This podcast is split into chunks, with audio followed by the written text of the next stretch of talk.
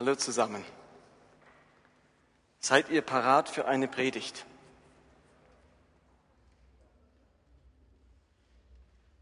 Menschen kommen aus ganz unterschiedlichen Gründen in den Gottesdienst. Wir sind jetzt gerade dabei, unsere Gottesdienstfrage, Umfrage abzuschließen. Wer noch einen Bogen hat, heute kann er noch abgeben, dann ist vorbei. Aber es zeichnet sich wirklich ab, die meisten kommen in diesen Gottesdienst, ja auch logisch, wegen dem Lobpreis und der Predigt. Ähm, viel mehr hat es ja auch nicht. Also, man kann da schlecht kommen wegen dem Film, der hier läuft oder wegen der schön warmen Kirche oder so oder wegen dem tollen Videobeamer. Aber das sind die zwei Dinge, wo wir erwarten, dass Gott handelt. Steht ihr, wenn wir so Gottesdienst feiern, dann bringen wir zum Teil natürlich die, die auf der Bühne sind, aber auch die sonst zum Gelingen des Gottesdienstes beitragen. Wir bringen unsere Fähigkeiten, unsere Kraft, unsere Möglichkeiten ein.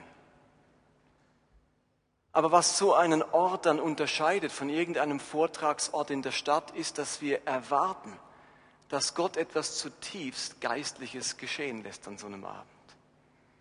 Da werden Lieder gesungen, Texte projiziert, die Anbetungsgruppe bereitet sich vor, ich bereite eine Predigt vor, das sind alles menschliche Fähigkeiten, die tragen wir zusammen. Unsere große Hoffnung und Erwartung ist, dass Gott durch diese Dinge etwas zutiefst Geistliches geschehen lässt und ihr nach Hause geht und ihr merkt, in meinem Leben ist was passiert. Ich habe in irgendeiner Art und Weise etwas Geistliches erlebt, Gott erlebt. Und heute wünschen wir uns das zum einen natürlich jetzt durch den Lobpreis, weiß nicht, was das jetzt inzwischen bei euch ausgelöst hat. Und zum anderen durch den Predigttext, der natürlich aus unserer Serie stammt, Meet the Abrahams, triff mal, lern die Abrahams kennen. Und heute geht es um einen Text in Genesis 16, erstes Buch Mose, Kapitel 16. Und ich würde euch das gerne einmal vorlesen. Dort heißt es, ab Vers 1, doch Sarai, später heißt sie dann Sarah, die Frau Abrams, später heißt er Abraham, bekamen keine Kinder. Sarai hatte jedoch eine ägyptische Sklavin namens Hagar. Da sagte Sarai zu Abraham, der Herr hat mir keine Kinder geschenkt. Schlaf du mit meiner Sklavin. Vielleicht kann ich durch sie Kinder haben. Abraham war einverstanden.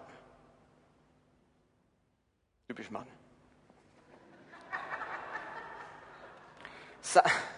Sarai gab ihrem Mann ihre ägyptische Sklavin Hagar als Nebenfrau. Sie lebten damals schon zehn Jahre im Land Kanaan. Abraham schlief mit Hagar und sie wurde schwanger. Als Hagar bemerkte, dass sie schwanger war, verachtete sie ihre Herrin Sarai. Da machte Sarai Abraham einen Vorwurf. Das ist alles deine Schuld. Jetzt, wo meine Sklavin schwanger ist, werde ich von ihr verachtet. Typisch Frau. Dabei habe ich sie dir doch zur Frau gegeben. Der Herr soll Richter sein zwischen dir und mir. Abraham entgegnete ihr, sie ist deine Sklavin, mach mit ihr, was du für angebracht hältst. Doch als Sarai hart mit ihr umsprang, lief Hagar fort. Der Engel des Herrn fand Hagar in der Wüste neben der Quelle am Weg nach Schur. Er sprach zu ihr, Hagar, Sklavin von Sarai, woher kommst du und wohin gehst du? Ich bin auf der Flucht von meiner Herrin Sarai, antwortete sie.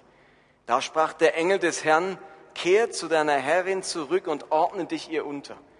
Ich werde dir mehr Nachkommen geben, als du zählen kannst. Du wirst einen Sohn bekommen, nenne ihn Ismael. Denn der Herr hat, also nicht Ismael 1, nur Israel, okay. Denn der Herr hat deine Hilferufe gehört. Dein Sohn wird ungezähmt sein wie ein wilder Esel. Er wird sich gegen alle stellen und alle werden gegen ihn sein.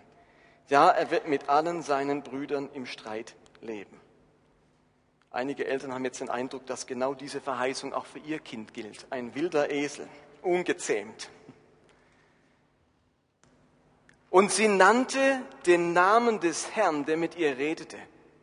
Doppelpunkt. Wie nannte sie Gott? Du bist ein Gott, der mich sieht. Denn sie sprach, gewiss habe ich hier hinter dem hergesehen, der mich angesehen hat. Okay, so viel zu diesem Text. Er handelt wie üblich von Sarai und von Abraham.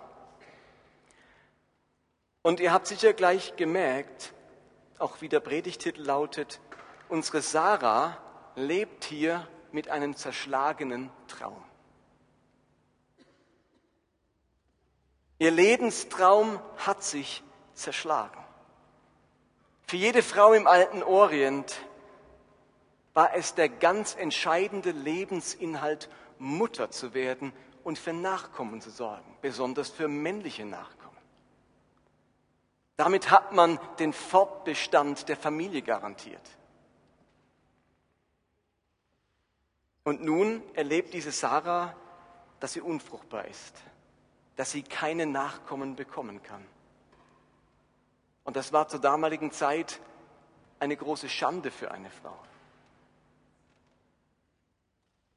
An dieser Stelle in Genesis 16 ist Sarah schätzungsweise 75 Jahre alt. Wenn sie, wie auch damals üblich, mit 15 geheiratet hat, dann lebt sie jetzt seit 60 Jahren mit diesem zerschlagenen Traum, schwanger zu werden. Und der Text sagt, dass sie seit zehn Jahren im Land Kanaan leben. Spätestens im Lande Kanaan wurde das Thema noch mal ganz groß vom Schwangerwerden.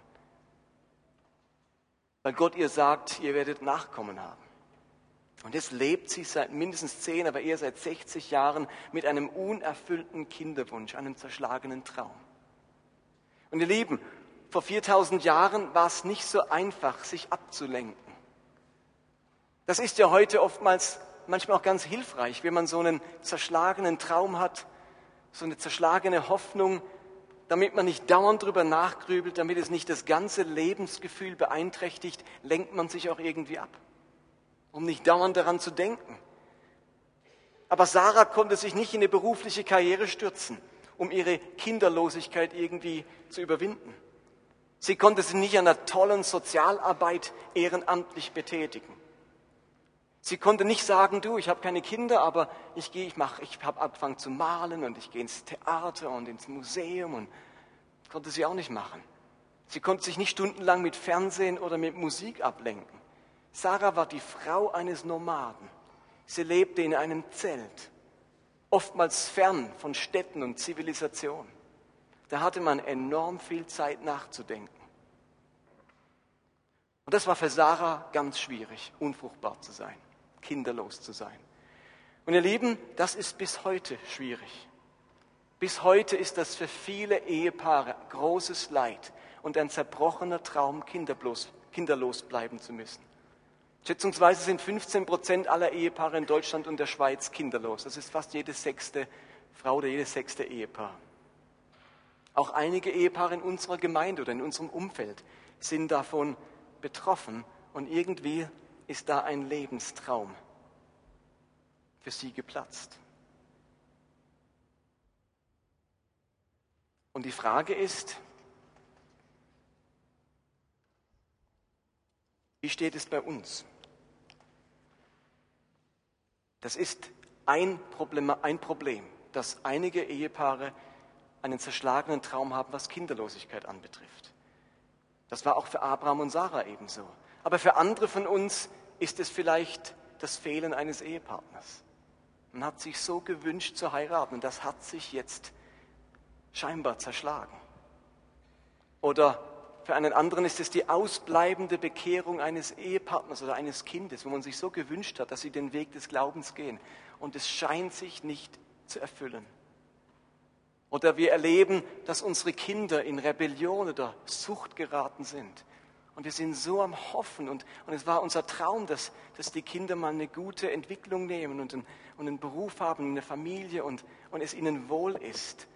Und wir merken, wie, die sich, wie sich dieser Lebenstraum zerschlagen hat. Oder du leidest seit langem an einer schmerzhaften oder sehr unangenehmen Krankheit und hoffst so. Das ist so das große Ziel, der Traum, eines Tages wieder gesund zu sein. Und jetzt sind viele Jahre rum es ist chronisch und dieser Lebenstraum, wieder richtig fit zu sein und wieder alles zu können, hat sich zerschlagen. Jeder von euch, vermute ich, hat Lebensträume, Ziele, Hoffnungen, die sich erfüllen sollen. Und die meisten von uns haben auch erlebt, dass sich Lebensträume zerschlagen haben. Nicht alle, aber ein paar. Und das ist vielleicht immer noch schmerzhaft. Jeder von euch hat seine Geschichte. Wenn man sich trauen würde, könnten ganz viele ihre Geschichte erzählen von einem zerschlagenen Traum. Und das ist vielleicht die Ausgangsfrage für diesen Abend, für diese Predigt. Was ist dein zerschlagener Traum? Und wenn du sagst, gibt es gar nicht, ich, bei ist alles wunderbar, dann preis den Herrn. Ich vermute, dass keiner durch sein Leben geht, ohne dass sich irgendwann einmal irgendein Traum auch zerschlägt. Vielleicht auch ein ganz entscheidender. Aber wo ist für dich das Leben ganz anders gelaufen, als du es dir erträumt und erhofft hast? Wo steckt bei dir diese tiefe innere Traurigkeit, weil sich eine Hoffnung nicht erfüllt hat? Wo ist dein Leben ständig mit der Tatsache konfrontiert, dass etwas ganz anders gekommen ist, als du es dir vorgestellt hast? Im Buch Sprüche steht dieser interessante Vers, Kapitel 13, Vers 12. Dort heißt es, langes Warten macht das Herz krank. Aber wenn Träume wahr werden, herrscht Leben und Freude. Langes Warten macht das Herz krank. Das haben wir vielleicht auch alle schon irgendwo erlebt, dass irgendwann, wenn eine Hoffnung sich verzögert, irgendwann wird das Herz schwer oder krank. Und wenn ein Traum wahr wird, wenn ein Traum in Erfüllung geht, oh, das ist Freude und Leben. Aber nicht alle Träume gehen in Erfüllung. Die Frage ist nun, gibt es etwas in der Geschichte von Abraham und Sarah, in diesem Kapitel, das uns helfen kann, mit zerschlagenen Träumen umzugehen? Und ich möchte euch kurz vier Dinge nennen und dann zu dem entscheidenden Schlussgedanken kommen. Ich glaube, es gibt vier Gefahren, wenn man mit zerschlagenen Träumen lebt. Vier Dummheiten, die man begehen kann oder vier Gefährdungen, die für einen bestehen. Und die erste Gefährdung, wenn man mit einem zerschlagenen Traum lebt, mit einer ausbleibenden Hoffnung ist, dass man ein falsches Gottesbild entwickelt. Dass dieser zerschlagene Traum mein Gottesdienst falsch prägt. Sarah sagt in Vers 1, dass, äh, doch Sarah die, Sarah, die Frau Abrahams, bekam keine Kinder. Sarah hatte jedoch eine ägyptische Sklavin namens Hagar. Da sagte Sarah zu Abraham, der Herr hat mir keine Kinder geschenkt. Wenn wir lange auf eine Sache warten, die uns ganz wichtig ist, vielleicht auch intensiv darum beten, und dann geschieht nichts, und der Traum scheint sich zu zerschlagen, dann liegt für uns manchmal ganz nahe der Gedanke, Gott bestraft mich. Gott gönnt mir etwas nicht. Gott hat etwas gegen mich. Gott will mich für etwas bestrafen. Wenn Gott mich lieben würde, dann würde er doch. Und im Hebräischen steht hier wörtlich für den Ausdruck, der Herr hat mir keine Kinder geschenkt, wörtlich, der Herr hat mich davon abgehalten zu gebären. Oder man kann auch übersetzen, der Herr hat mich verschlossen. Also Sarah macht ganz deutlich in ihrer Aussage, Gott ist die Ursache. Er hat mich verschlossen. Er hat mich daran gehindert. Diese Erfahrung hat bei ihr ausgelöst, Gott ist schuld. Gott ist verantwortlich. Und seit jeher stellen sich Menschen immer wieder diese Frage, warum lässt Gott Leid und Böses zu? Warum geschieht guten Menschen Böses und bösen Menschen Gutes? Warum ist die Welt nicht eindeutiger und gerechter? So irgendwie klar, Guten geschieht nur Gutes und Bösen geschieht Böses. Wenn die Welt so schwarz-weiß wäre, wäre das in dem Punkt nicht irgendwie hilfreich. Der Kirchenvater Augustinus hat einmal gesagt, lebt im vierten Jahrhundert, einer der ganz großen Theologen, wir wissen nicht, warum Gottes Gericht einen guten Menschen arm macht und einen bösen Menschen reich, noch warum der böse Mensch sich fester Gesundheit erfreut, während der gläubige Mensch in Krankheit sieht. Wir wissen es nicht, sagt er. Und ihr Lieben, wir wissen es bis heute nicht. Ich kenne wundervolle Ehepaare, die fantastische Eltern wären, die sich Kinder wünschen, die integer sind und Gott lieben und doch unfruchtbar bleiben. Und dann liest man immer wieder in der Zeitung von Eltern, die ihre Kinder jahrelang einsperren, sie misshandeln oder für Kinderpornografie missbrauchen und die haben einfach Kinder. Und wir denken, Gott, das ist nicht gerecht. Und das Leid in der Welt Der Hunger in Afrika bedroht unser Gottesbild weitaus weniger, als wenn plötzlich ein persönlicher Lebenstraum platzt und uns persönliches Leid geschieht. Man kann auch relativ gut damit leben, wenn in Afrika Kinder hungern, Kinder hungern. Aber wenn mein eigener Traum zerplatzt, dann bin ich viel mehr betroffen und habe viel mehr Fragen an Gott. Und die Gefahr ist, dass unsere zerplatzten Lebensträume zunehmend unser Gottesbild prägen und verändern und Gott plötzlich aufhört, der Gute, der Barmherzige, der Fürsorgliche und der Verlässliche zu sein. Und die Frage müsst ihr euch selbst stellen, aufgrund deiner Enttäuschungen und Erfahrungen, verändert sich dein Gottesbild gerade? Hat es sich schon verändert? Gelingt es mir noch, Gott zu vertrauen? Ist er für mich noch der Gute, in dem kein Böses wohnt? Oder wird für mich Gott dieser Ambivalente? Zu manchen ist er gut, aber zu mir ist er böse. Ist bei Gott nicht nur Licht, sondern eben auch Licht und Finsternis. Und es ist völlig verständlich. Vor meiner Scheidung habe ich jeden Morgen unter der Woche einen Gebetsspaziergang gemacht. Und ich habe jeden Morgen für die Bewahrung meiner Familie und meiner Ehe gebetet. Das wäre mir ein ganz zentrales Anliegen. Ich habe eine gute Ehe geistlich nicht für selbstverständlich genommen. Es war mein tägliches Anliegen, jahrelang, jeden Tag Gott um Bewahrung meiner Ehe und Familie zu beten. Und plötzlich bricht diese Ehe auseinander. Und ich habe mich hinterher gefragt, wenn schon so intensives Beten, jeden Tag für eine Sache, die ja Gottes Wille ist, nicht geholfen hat, wie kann ich je wieder morgens ein kurzes Gebet sprechen, dass meine Kinder bewahrt sind auf dem Schulweg und glauben, dass es wirklich passiert? Versteht ihr den Gedanken? Wenn schon intensives Beten nicht geholfen hat, wie kann ein einfaches Gebet helfen? Und ich habe mich damals wirklich gefragt, wie kann ich je wieder beten? Und sicherlich ein, zwei Jahre danach habe ich auch noch meine Spaziergänge gemacht, aber keine Gebetsspaziergänge, sondern Diskussionsspaziergänge mit Gott. Vielleicht kennt ihr das, man diskutiert dann mit ihm, man betet nicht. Man klagt ihn an, man hinterfragt ihn. Und gleichzeitig habe ich eine andere Beobachtung gemacht. Mein Eindruck ist, dass Gott Vertrauen wie ein Grashalm ist. Er kann zertreten werden, von der Horde niedergetrampelt oder im Sturm flachgelegt werden. Aber ganz wundersam richtet sich dieser Grashalm wieder auf. Ich glaube, es ist wahrscheinlich die Kraft des Heiligen Geistes, der das geknickte Rohr und den glimmenden Docht nicht auslöscht und das nach solch zerschlagenen Träumen und enttäuschten Gebeten auf wundersame Art und Weise Gott wieder Vertrauen wachsen lässt. Und ich merke, wie ich heute wieder vertrauen kann und beten kann und ich weiß gar nicht wieso. Das ist ein spirituelles Phänomen. Und ich glaube, das braucht eben diesen Gott, dass man wieder vertrauen kann. Das ist ein Geschenk, das ist eine innere Heilung die erlebt man, glaube ich, nicht ohne diesen Gott. Menschen wurden enttäuscht und verletzt und können nie mehr vertrauen. Und bei Gott geschieht das Phänomenale, dieses geknickte Rohr, dieser klimmende Docht, dieser kleine Rest Vertrauen, den kann er wieder zum Leben erwecken, wieder aufrichten. Ich durfte das so erleben. Und ich wünsche mir sehr, dass dein zerbrochener Lebenstraum von dir nicht zum Ende deines Gottvertrauens führt und zum Absterben deines positiven Gottesbildes, sondern dass bei dir das wieder aufwachsen darf. Okay, die zweite Gefahr, wenn man mit einem zerbrochenen Lebenstraum lebt, ist, dass man passiv wird. Dass man passiv wird.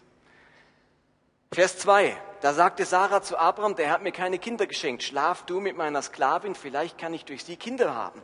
Abraham war einverstanden. Sarah gab ihm ihren Mann, gab ihrem Mann ihre ägyptische Sklavin Hagar als Nebenfrau. Sie lebten damals schon zehn Jahre in Kanaan. Abraham schlief mit Hagar und sie wurde schwanger.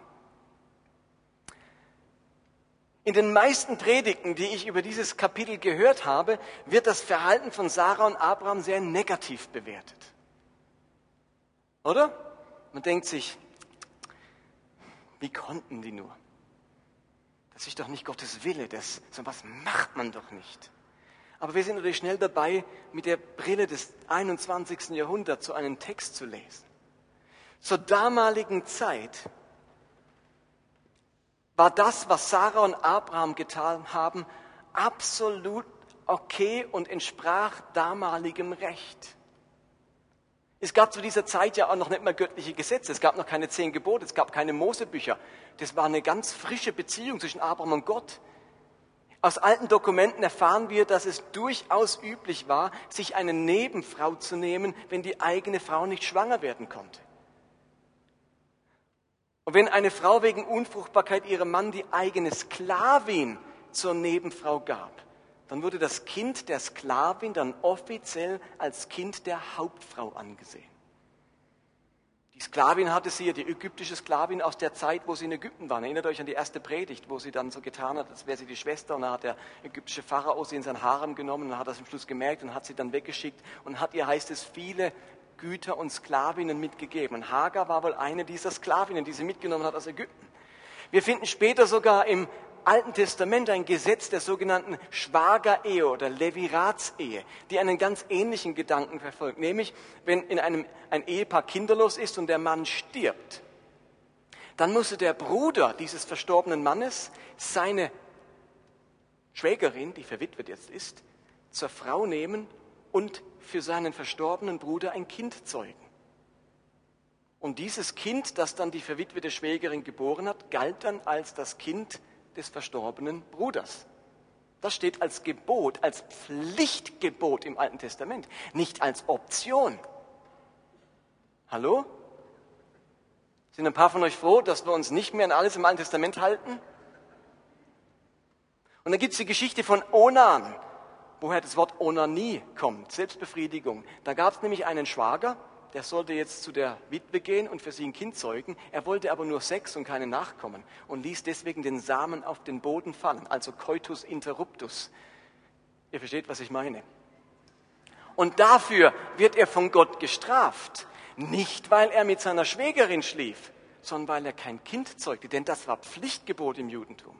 Und was Sarah und Abraham getan haben, das war nicht irgendwie völlig absurd. Man hat gedacht, also wie können die nur so unmoralisches Ehepaar? Das war völlig im Rahmen dessen, was man damals getan hat.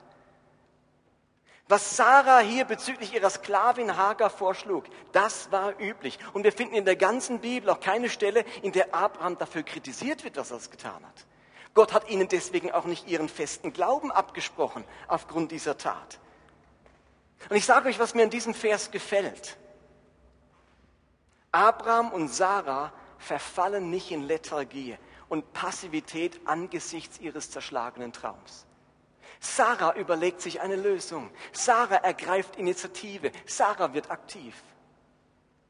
Und ihr Lieben, zerschlagene Lebensträume können etwas Lähmendes an sich haben. Man fühlt sich plötzlich wertlos, sinnlos, unbrauchbar. Man findet sich irgendwie damit ab, man wird fatalistisch. Man lässt einfach alles auf sich zukommen. Florian hat es auch nicht gemacht. Sie ist nicht fatalistisch geworden. Sie ist Leben halt so. Es muss ich halt irgendwie dahin ziehen. Auch sie hat sich überlegt, was mache ich? Wie könnte ich aus der Lebenssituation etwas machen?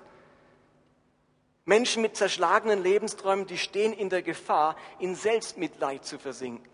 Das Lebensglück ist dann so stark an diese eine, an diesen einen Lebenstraum geknüpft, dass mit dem Zerschlagen dieses Lebenstraumes alles Glück und alle Energie verloren gehen. Und man ist dann plötzlich nicht mehr in der Lage, neues Glück aufzubauen.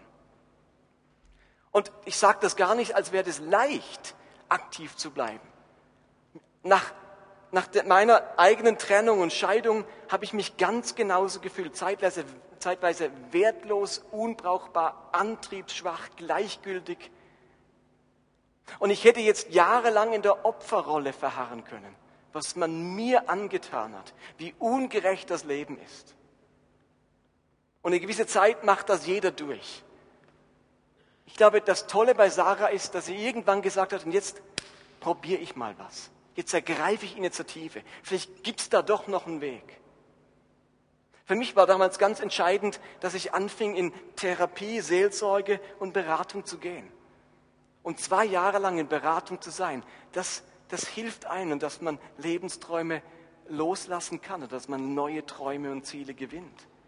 Und mich begeistert dass Sarah nach 60 vergeblichen Jahren Wartens auf ein Kind immer noch die Energie hat, aktiv zu werden und eine Lösung zu suchen. Logisch war ihre Lösung nicht Gottes optimale Lösung. Und er hat dann gesagt, ich segne den Ismael auch und er wird auch ein großes Volk, aber ich habe noch einen anderen Plan für dich. Aber der Ismael wird nicht vom Erdboden verschluckt, der wird nicht wie Davids uneheliches Kind getötet. Erinnert euch, David hat ja auch so eine Affäre mit Bathseba gehabt und dann ist das erste, dieses Kind gestorben. Das ist ja nicht passiert mit dem Ismael. Gott nicht gesagt, der muss weg von der Erde, den muss, den muss ich, ich muss euch strafen, das Kind muss sterben. Der wird sogar gesegnet, der Ismael. Es war nicht etwas Falsches, was Abraham und Sarah gemacht haben. Es war nicht das, was Gott noch vorhatte mit ihnen, aber sie waren wenigstens aktiv und initiativ. Und ich möchte dich heute Abend fragen, wo du im Moment wegen zerschlagener Träume in deinem Schneckenhaus sitzt und in der Gefahr stehst, ein passives Opfer zu sein, anstatt nach neuen Lösungen und Wegen zu suchen. Ich habe wiederum eine Statistik gelesen, dass von allen Ehepaaren, die keine Kinder bekommen können, nur 50 Prozent einen Arzt aufsuchen. Und auch da, nach neuesten Erkenntnissen, kann man 80 Prozent der Ehepaare helfen durch neue Medikamente und neue Methoden. Aber 50 Prozent macht nichts und geht nicht zum Arzt oder sucht keine Hilfe. Und da ist durch die Sarah ein Vorbild dazu, zu sagen, irgendwas, vielleicht gibt es doch einen Weg. Wenn das nicht gerade so passiert, wie ich es mir wünsche, vielleicht muss ich einen anderen Weg gehen. Vielleicht muss ich irgendwo anders initiativ werden. Und wenn meine Ehe nicht mehr traumhaft ist und wie ein zerschlagener Traum aussieht, dann kann ich mich damit abfinden, dass in den nächsten 50 oder 20 oder 10 Jahren ist es halt so. Oder ich werde initiativ und sage, wir gehen in eine Eheberatung, wir machen einen Kurs, wir gehen in die Seelsorge. Ich finde mich nicht einfach mit meinem zerschlagenen Traum ab. Ich bin nicht im Schneckenhaus, ich ergreife Initiative. Sarah hat es so gemacht, sie wird nicht darüber, dafür kritisiert und ich bewundere sie dafür. Dritte Gefahr, noch ganz kurz. Ich glaube, wenn man mit einem zerschlagenen Traum lebt oder im Kontext von zerschlagenen Träumen, spielen sich zwei Emotionen ab. Die entdecken wir in Vers 4 bis Vers 6. Ich lese es nochmal. Als Hagar bemerkte, dass sie schwanger war, verachtete sie ihre Herrin Sarai. Da machte Sarai Abraham einen Vorwurf und sagt, du bist an allem schuld und so weiter. Und dann Abraham entgegnete ihr, sie ist deine Sklavin, mach mit ihr, was du für angebracht hältst. Und heißt es doch, als Sarai hart mit ihr umsprang, lief Hagar fort. Emotional läuft im Kontext zerschlagener Träume zweierlei ab, nämlich Überheblichkeit und Neid. Überheblichkeit und Neid. Inwiefern Überheblichkeit? Nun, diejenigen, deren Träume sich erfüllen, die stehen in der Gefahr, denjenigen gegenüber überlegen, sich überlegen zu fühlen, deren Traum geplatzt ist. Die schwangere Hagar verachtet plötzlich die kinderlose Sarah. Ich habe was, das du nicht hast. Mir ist etwas gelungen, das dir nicht gelungen ist. Wörtlich heißt es, verachten heißt wörtlich gering, unbedeutend, klein sein in meinen Augen. Plötzlich war Sarah in Hagars Augen klein, gering, unbedeutend. Was hast du schon zu melden? Dein Traum ging ja nicht in Erfüllung. Du hast es nicht geschafft. Was hast du zu melden? Ihr Lieben, Hand aufs Herz. Wo fühle ich mich anderen überlegen, weil sich mein Traum erfüllt hat? Wo fühle ich mich einem Single überlegen, weil er immer noch keinen Partner gefunden hat? Wird ja wohl seinen Grund haben. Wo fühle ich mich einem Geschiedenen gegenüber überlegen, weil meine Ehe ja intakt ist? Wo fühle ich mich einem Arbeitslosen oder IV-Empfänger überlegen? Weil ich ja einer vernünftigen Arbeit nachgehe. Wo denke ich dem Homosexuellen gegenüber geringschätzend? Weil ich ja meine sexuelle Orientierung verantworten kann. Wo tue ich andere gering schätzen? Weil ihr Lebenstraum, glaubt ihr nicht, der Arbeitslose wird auch gern arbeiten. Und der Geschiedene wäre lieber verheiratet. Und der Single wäre lieber verheiratet. In dem Fall, wo ein Single eben gern heiraten möchte. Und wenn es einem gelingt und dem anderen nicht, steht man in der Gefahr zu verachten. Und Paulus ermahnt uns im ersten Korintherbrief und sagt, deshalb seid vorsichtig. Gerade wer meint, er stehe besonders sicher, muss aufpassen, dass er nicht fällt. Überheblichkeit ist nicht angebracht, wenn mein Traum gelungen ist und dein Traum nicht. Aber es gibt auch eine Emotion auf der anderen Seite, nämlich Neid und Missgunst. Nicht nur Hagar hatte ein Problem, auch Sarahs Emotionen waren gefährdet. Der Text beschreibt, dass Sarah hart mit ihrer Sklavin Hagar umsprang. Sarah war neidisch auf sie und fängt deswegen an, sie schlecht zu behandeln. Das hebräische Wort für ähm, hart mit ihr umspringen bedeutet so viel wie jemanden demütigen, bedrücken, erniedrigen oder schwächen. Und ich glaube, wir alle kennen das. Dort, wo wir neidisch sind, versuchen wir die Leistungen oder den Charakter des anderen schlecht zu machen, herunterzuspielen und zu schwächen. Kennt ihr das? Wenn ich neidisch bin, dann suche ich nach irgendwas, womit ich den anderen, den ich ja so empfinde, erniedrigen kann, schlecht machen kann, seine Leistung herunterspielen kann, dass er mindestens wieder auf gleiche Ebene kommt und ich keinen Grund mehr habe, auf ihn neidisch zu sein. Neid zwingt uns, die Leistung des anderen innerlich zu erniedrigen. Ich kann mich nicht darüber freuen. Ich muss es negativ beurteilen. Ich muss es herunterspielen. Und anstelle davon, einen anderen Menschen zu fördern, ihn zu loben, ihn zu stärken, will unser Neid dadurch befriedigt werden, dass wir den anderen klein machen und seine Leistung als unbedeutend erklären. Ich weiß doch, wie es mir geht. Wenn eine andere Gemeinde wächst, dann spreche ich innerlich den Verdacht aus, dass das bestimmt nicht lange gut geht. Kennt ihr das?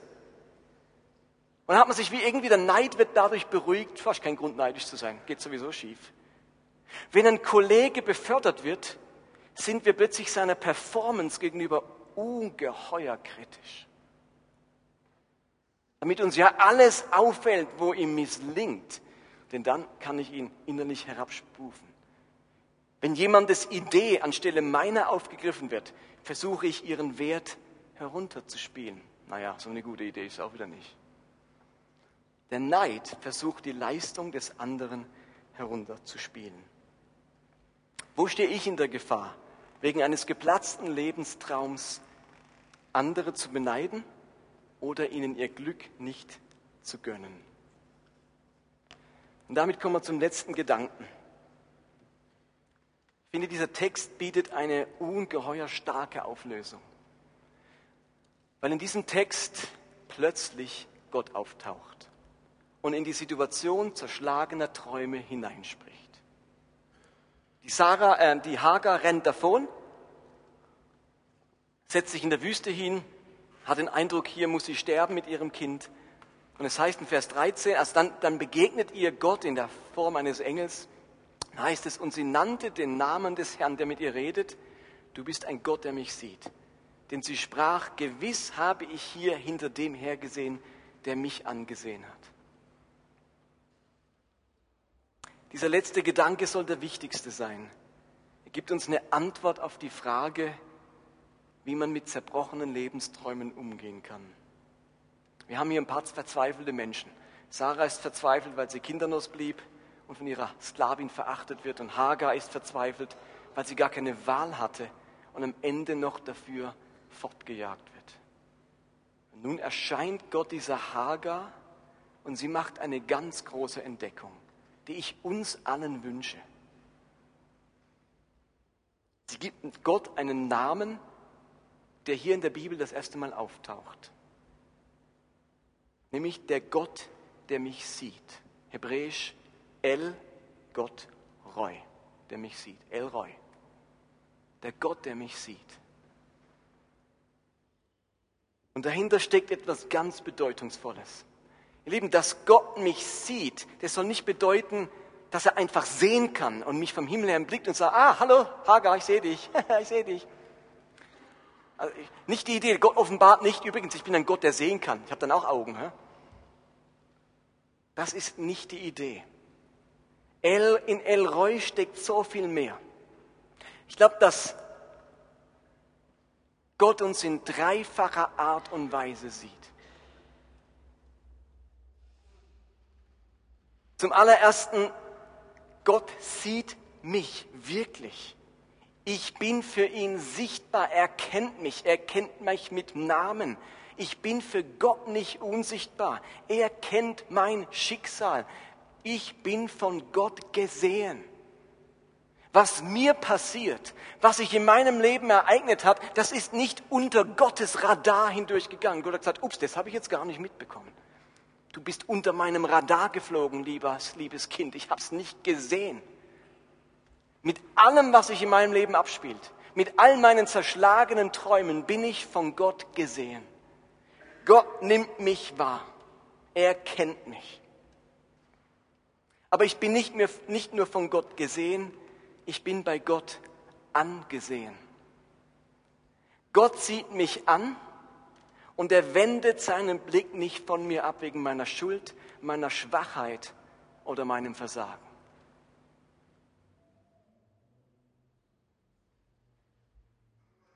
Mein zerschlagener Traum, dass meine erste Ehe in die Brüche ging, das hat Gott gesehen. Das hat er wahrgenommen. Er hat auch allen Schmerz, alles Leid, alle Traurigkeit gesehen. Gott wusste genau, wie ich mich fühle. Und dann durfte ich etwas entdecken. Ich bleibe bei Gott angesehen. Trotz meines Versagens, trotz meiner Schuld und meiner Unzulänglichkeit bin ich nicht in Gottes Ansehen gesunken. Elroy heißt, ich und du, wir sind bei Gott angesehen. Mein Versagen ändert nichts an meinem Ansehen. Gott macht sich keine Illusionen über uns.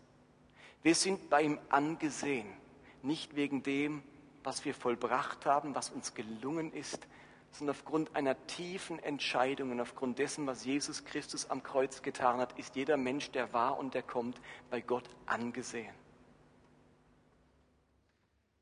Und das Dritte ist, Gott sieht genau hin.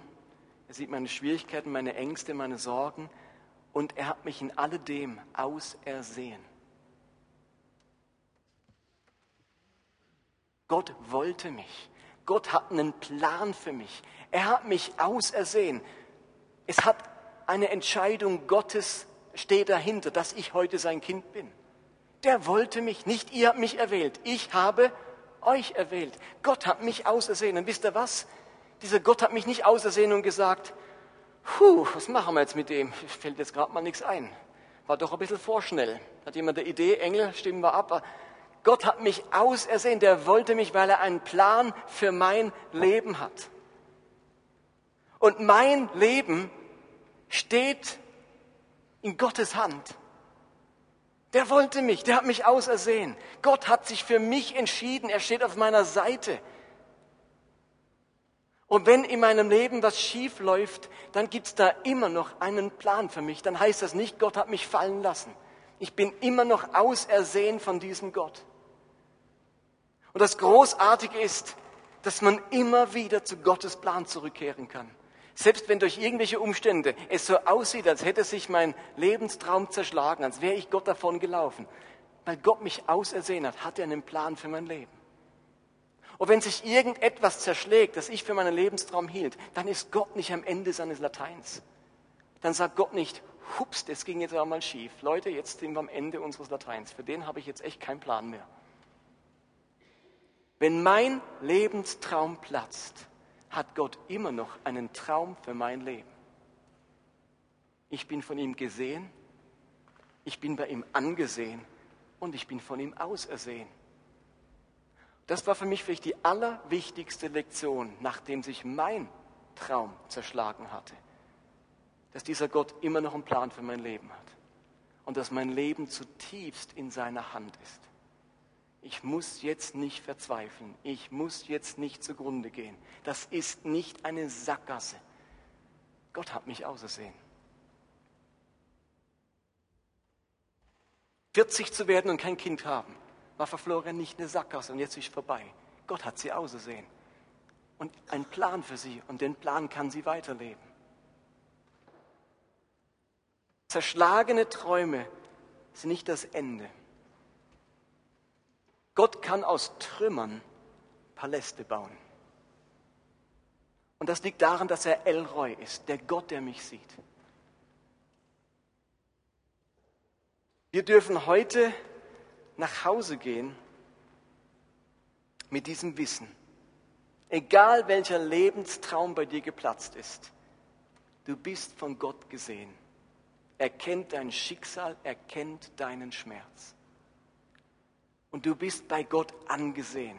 Egal was dein Anteil an der Misere ist, Gott achtet dich ganz hoch. Und du bist von Gott ausersehen. Dein Schicksal ist in seiner Hand, dein Leben gehört ihm. Und ich vertraue, dass sein Weg mit mir das Geheimnis seiner Liebe zu mir ist, das er mir schrittweise enthüllen wird. Lasst uns noch mal einen Moment innehalten mit den vielen Worten und über diese drei Gedanken nachdenken. Ich bin von Gott gesehen, ich bin bei Gott angesehen und ich bin von Gott ausersehen. Und dann komme ich noch mal zum Gebet.